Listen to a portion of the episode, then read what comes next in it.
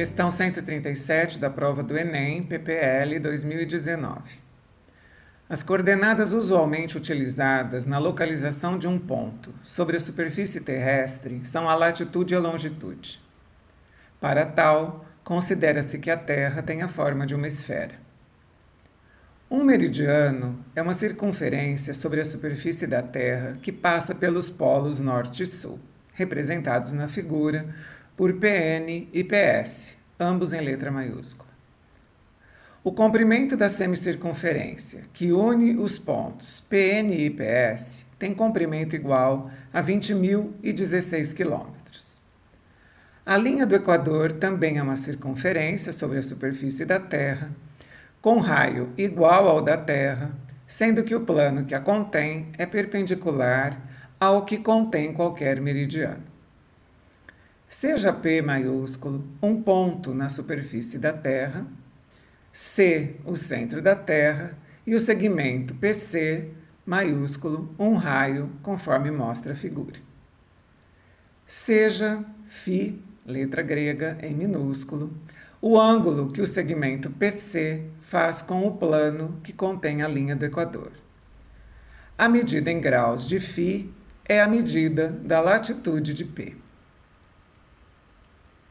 Suponha que a partir da linha do Equador, um navio viaja subindo em direção ao Polo Norte, percorrendo um meridiano até um ponto P com 30 graus de latitude. Quantos quilômetros são percorridos pelo navio? As alternativas são: A. 1.668, B. 3.336, C. 5004, D, 6672 e alternativa E, 10008. Agora faremos a descrição da imagem. A imagem traz uma representação da Terra como uma esfera transparente.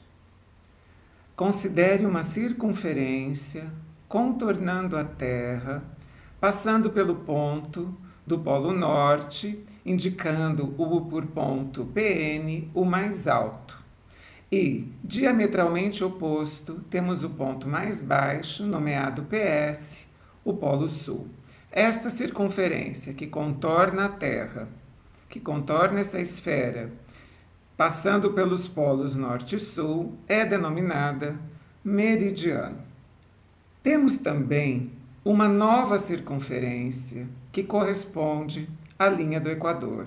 A linha do Equador divide a Terra em dois hemisférios, em hemisférios norte e sul. A partir do centro da esfera, há um raio que liga esse centro, denominado ponto C, até a extremidade onde se cruzam o meridiano e a linha do Equador. A partir deste ponto, vamos construir um arco que vai até um ponto P em direção ao Polo Norte, em direção a PN, percorrendo um ângulo denominado φ minúsculo. Para resolver essa questão, eu gostaria de criar com você uma imagem mais simples que esteja diretamente relacionada à região que envolve o problema. Para isso, nós vamos imaginar uma circunferência correspondente ao meridiano citado. Vamos marcar os pontos correspondentes ao Polo Norte e ao Polo Sul. Em seguida, vamos traçar um segmento, o diâmetro, que ligue PN a PS, o Polo Norte ao Polo Sul, passando, portanto, pelo centro desse meridiano e vamos marcar ali um ponto C. Imaginado esse ponto C, nós traçamos uma outra circunferência perpendicular a essa, correto? Como se estivéssemos cortando uma laranja ao meio. A linha do Equador é exatamente essa linha imaginária que divide a Terra em duas metades, nos hemisférios norte e hemisfério sul. Então, duas metades da laranja. Essa linha imaginária está cruzando esse meridiano num ponto E. Então, construímos um raio que vá do centro até o ponto de encontro da linha do Equador com o meridiano, um, um raio CE. Estamos no ponto E e vamos caminhar 30 graus neste arco. Vamos formar um arco que vai até o ponto P, que corresponde a um ângulo central de 30 graus. Então você pode inclusive imaginar que parta de C e vá até P um outro raio, que são os lados deste ângulo, junto com CE, então eu teria os raios CE e CP, que são os lados deste ângulo central φ, que mede 30 graus. Esse ângulo de 30 graus determina então EP.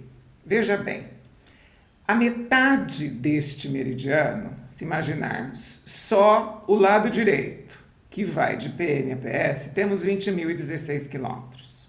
E corresponde então a um ângulo de 180 graus, já que não temos o círculo todo. Temos um semicírculo, temos um semiperímetro, temos a metade.